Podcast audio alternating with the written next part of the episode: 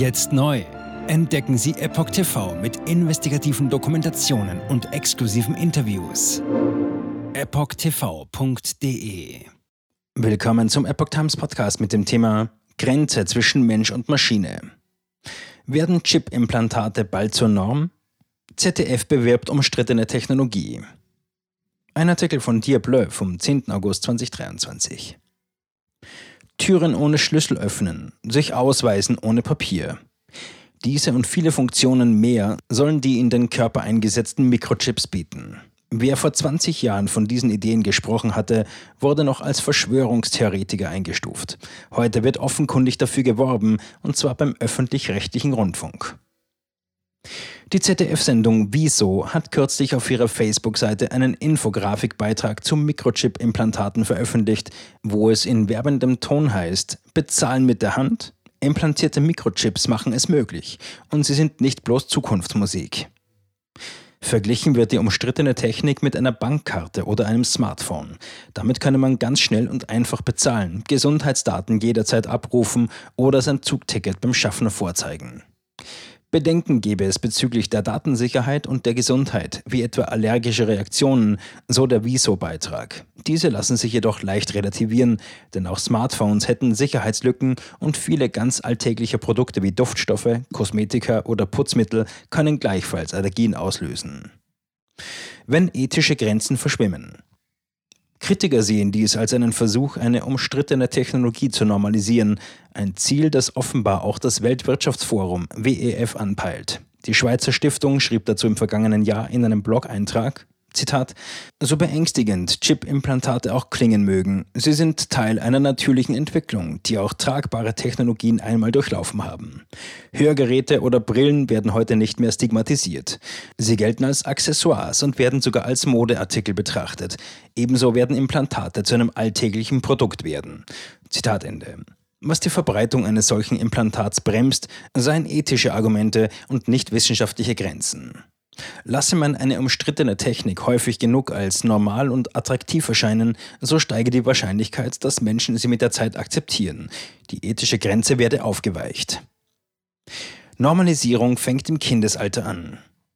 Kein Zufall also, dass in den letzten Jahren in der digitalen Welt verstärkt für Chip-Implantate geworben wird, so auch beim öffentlich-rechtlichen. Auch Kinder und Jugendliche werden mit der Thematik konfrontiert. So liefen beispielsweise beim Kinderkanal Kika seit 2014 eine Reihe von Sendungen, die den Transhumanismus als eine perfekte Zukunft präsentieren. Eine Zukunft, in der Mensch und Maschine immer mehr zusammenwachsen.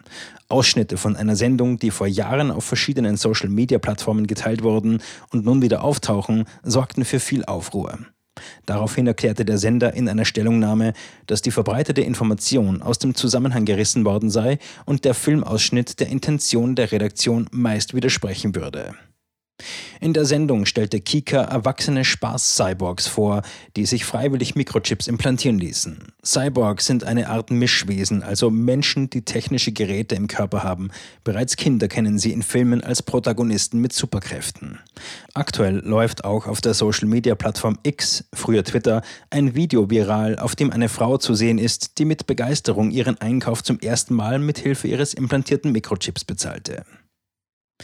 Schwedische Firmen chippen ihre Mitarbeiter. Ist die Gesellschaft jetzt schon bereit für diesen technologischen Eingriff? Jüngste Kommentare unter dem Wieso-Beitrag zeigen ein eindeutiges Meinungsbild.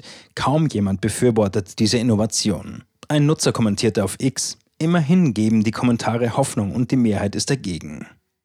Das sieht in Schweden anders aus. Hier haben sich bereits tausende Menschen in den letzten Jahren Chips in Größe eines Reiskorns in die Hand implantieren lassen. Zur Corona-Zeit wurden diese unter anderem dazu genutzt, um den Impfstatus, wann auch immer verlangt, vorzuweisen. Aber nicht nur im privaten Bereich nutzen Menschen Mikrochips. Auch in Firmen wird diese Technologie stark umworben. Mitarbeiter nutzen Chip-Implantate, um Bürotüren zu öffnen, Drucker zu bedienen oder ihr Essen in der Kantine zu bezahlen. Beim Reisekonzern TUI Nordic etwa trägt mindestens jeder fünfte Angestellte ein Mikrochip-Implantat in der Hand zwischen Daumen und Zeigefinger. Die Kosten übernahm das Unternehmen, erzählte der Geschäftsführer Alexander Huber vor einigen Jahren in einem Interview mit Spiegel. Inzwischen dürfte die Zahl größer sein, denn die Nachfrage sei hoch, die Offenheit der Mitarbeiter groß, so Huber. Fortschritt oder Rückschritt? In Deutschland hält die ethische Debatte derweil an. Neben den Aspekten Datenschutz und Gesundheit gibt es auch die Frage, wie viel der Mensch von seiner Natur noch erkennt und beibehalten möchte. Eine chinesische Mythologie berichtet von einem Daoisten, Chango Lao, der verkehrt herum auf einem Esel saß. Damit wollte der weise Mann sagen, dass vieles, was Menschen heute als Fortschritt sehen, in Wirklichkeit ein Rückschritt sei und umgekehrt. Was als Rückschritt betrachtet wird, könnte womöglich ein Fortschritt sein. Jetzt neu. Entdecken Sie Epoch TV mit investigativen Dokumentationen und exklusiven Interviews. Noch heute kostenfrei anmelden und völlig unverbindlich testen. Sehen Sie jetzt gratis den weltweit ersten Dokumentarfilm zur ESG-Bewegung Der Schattenstaat. Wer hat die Kontrolle? Eine originale Epoch Times Produktion. Besuchen Sie uns auf epochtv.de. Politiker machen Gesetze, CEOs machen Gewinne. Doch das ändert sich jetzt alles. Die Zukunft passiert nicht einfach so. Die Zukunft wird von uns gestaltet, durch eine mächtige Gemeinschaft wie Sie hier in diesem Raum. Wir haben die Mittel, um den Zustand der Welt zu verbessern.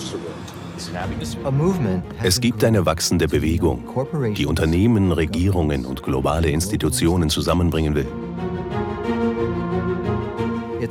Ihr Ziel ist es, sich mit Themen wie Klimawandel, Rassismus, Ungleichheit und Waffenkontrolle zu befassen. Diese Bewegung nennt sich ESG.